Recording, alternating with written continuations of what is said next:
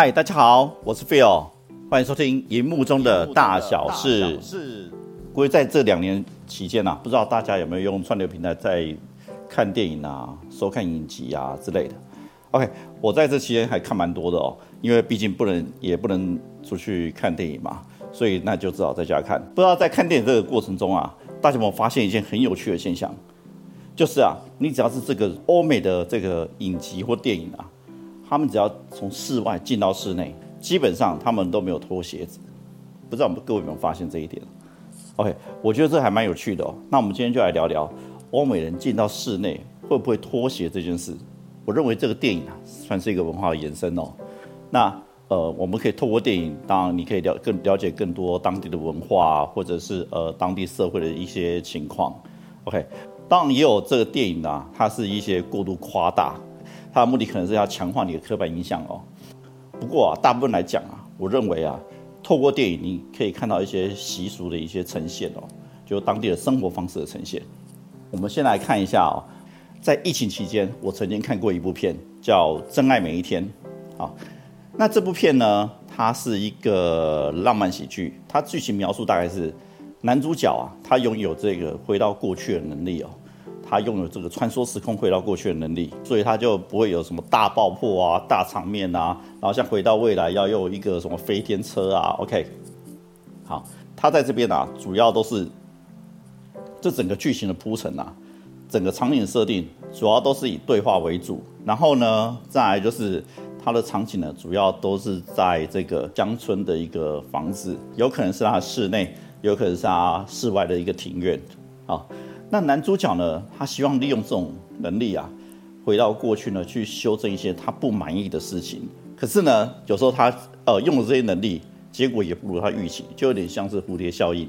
OK，你改了 A 呢，就 B 呢却因为 A 而改变了。好，那所以啊，他在这里也来来回回去过好多次。另外啊，他也利用这种能力啊，增加跟他父亲相处的这个机会。不仅如此哦，既然是浪漫喜剧，那一定会有女主角。那他也用利用这个能力啊，希望增加这个女主角对他的这个印象，对他的好感。就像我刚刚讲过，这个故事大部分都是在这个房子周遭，他们的移动方大概就从室外到室内，然后再从室内走到室外。好。那你就会发现啊，呃，移动到这个室内啊，他们基本上都是直接把室外鞋就直接穿进去，他们没有脱鞋。那我们再看看另外一部片，另外一部片是 Apple TV Plus 它所推出的这个呃一个算是儿童影集，叫做《可爱小农场》。好，那这个可爱小农场呢，顾名思义，当然就是叙述农场的故事嘛。那它的主角是一位小女生，那这个小女生呢，就时常跟农场里面的这些动物啊玩在一起。描述整个她在这个农场里面的生活，这个剧情里面的呈现啊，就更更令我震震惊了。这个小女生从室外移动到室内的时候，她不但把鞋子直接穿到室内，OK，她甚至还进到她房间。那进到她房间也就算了，他居然还到床上跳来跳去。不仅如此哦，连农场的鸡鸭、鸭、鹅、猪，甚至还有羊，有的跟他一起进到房间，跟他一起玩，OK。我觉得这样子设定就有点夸大了哦。不过呢，也可以看得出来哦，他们好像都没有脱鞋习惯。那你可能会想说，哎，那这是电影啊，电影演的本来就不需要交代那么多细节嘛，对不对？脱鞋穿鞋有什么好看的，对？好好，那我们就再来看一下亚洲部分。亚洲电影呢，有一部戏叫做《生存家族》。这《生存家族》是描述说。有一家人呢，生活在东京，结果遇到全日本大停电，就无缘无故大停电，也不知道为什么，然后停了一停停了好几天，停了几个月。你知道，都市一停电，其实就会抢粮抢资源的战争。OK，所以呢，他们为了生存啊，就要想办法移动到乡下，毕竟乡下也有水嘛，没有电也可以活得下去。那所以呢，这整个电影就是描述他们从都市移动到乡下的过程。他们在东京的场景呢，在东京的场景是一个公寓大楼，公寓大楼里面他们家的格局呢是属于这个洋式的这个装潢，也就是说他们不是这种和式榻榻米，他们是这种比较西式的这种这种装潢。那你可以从这个剧情里面看到，他们进到室内哦，他们基本上都是拖鞋，好，甚至啊，他们要出门的时候，他们穿上穿上鞋子的这个镜头啊，还会刻意把它带出来，OK。那由此啊就可以看出差异，所以呢，真的会让我们不禁怀疑说，哎，那欧美人是不是进到室内呢，真的就不脱鞋？那我想啊，这个答案是肯定的。其实啊，你只要去看看一堆的报章杂志跟报道，其实欧美人对于脱不脱鞋这件事情啊，他们自己也有争论。呃，当然有一部分人支持脱鞋，有一部分人支持不脱鞋。那这些包装杂志是怎么写的呢？进到室内是不是真的需要脱鞋？不脱鞋进到室内是真的会比较脏吗？他们也有疑问，就是说，诶，亚洲人为什么进到室内要脱鞋？因为他们可能认为这是一个礼貌上的行为。OK，那还有啊。再来就是说，媒体甚至写，既然你的宠物呢进到室内都不脱鞋了，那你为什么要脱鞋？你家的狗都不脱鞋了，那你进去你干嘛脱鞋？对不对？反正都是弄脏嘛。好，那我们现在就来看一下，当然也有呃，不过当然也有持对于这种论点啊，持这个反对意见。反对理由是什么呢？反对理由就是说，你把会很容易把这个外面的这个灰尘啊，把它带进去，容易造成过敏。好，那再来呢，就是说。呃，也有人写说，你因为你在外面，你的鞋底呢会夹带这个小石头，你小时候进去的话呢，那很容易造成室内环境的破坏，把地板刮花，这这样也是有道理的啊。其实由此可见，要不要脱鞋这件事情，其实众说纷纭，它也没有一定的标准，也没有说脱或不脱，它一定是哪一个好，好，全就是看自己的习惯而定哦。不过这就引发我另外一个另外一个想法，那如果说不脱鞋进到室内，那他们是？怎么样保持室内干净的？毕竟你在电影里面看到他们室内好像都弄得很干净、很整齐。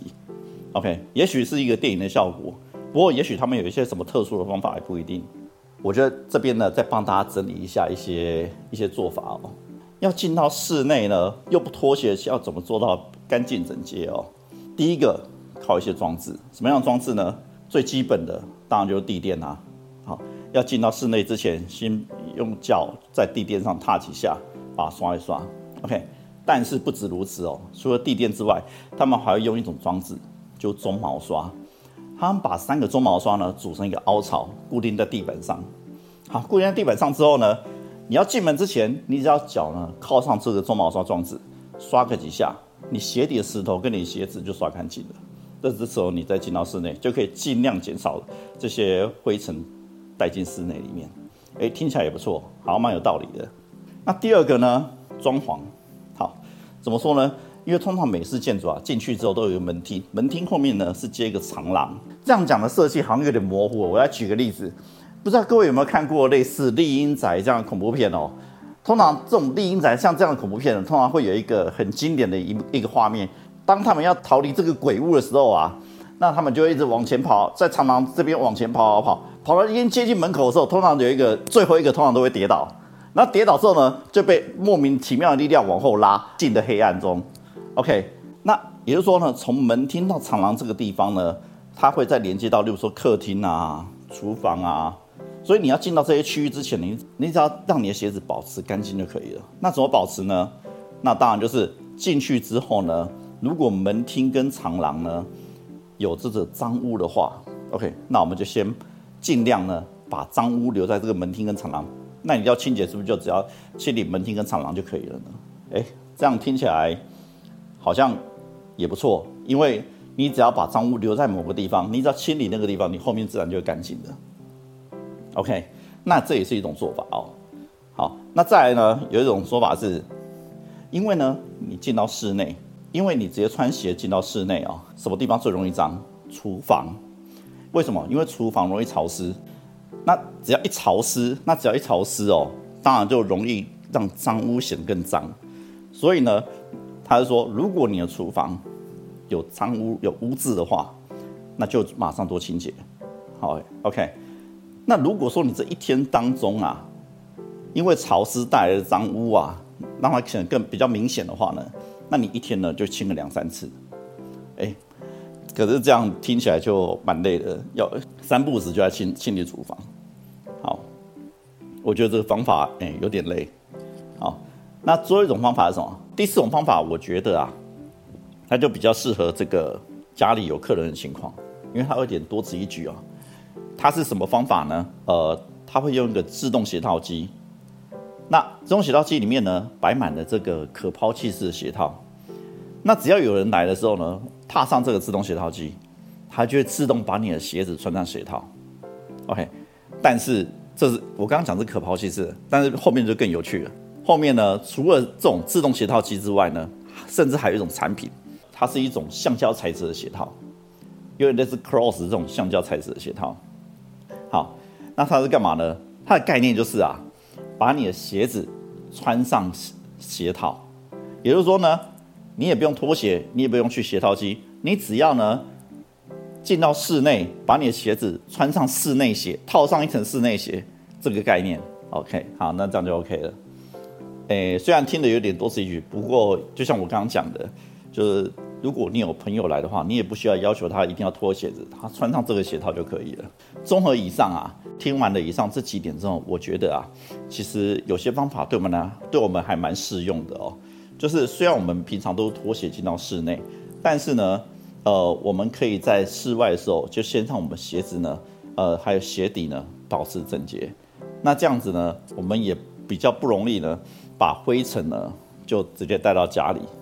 其实有些事情哦，只是我们习惯跟文化上的不一样哦，所以他也没有绝对对与错。所以呢，如果下次有朋友呢，有外国的朋友到你家来了的时候，他没有拖鞋，其实你也不用太压抑，也不用太去责怪他。那拿个刷子呢，让他去清洁一下鞋子就可以了哦。好，希望呢今天的分享呢，各位会喜欢哦。以上就跟大家聊到聊到这边，OK，那我们下次见，拜拜。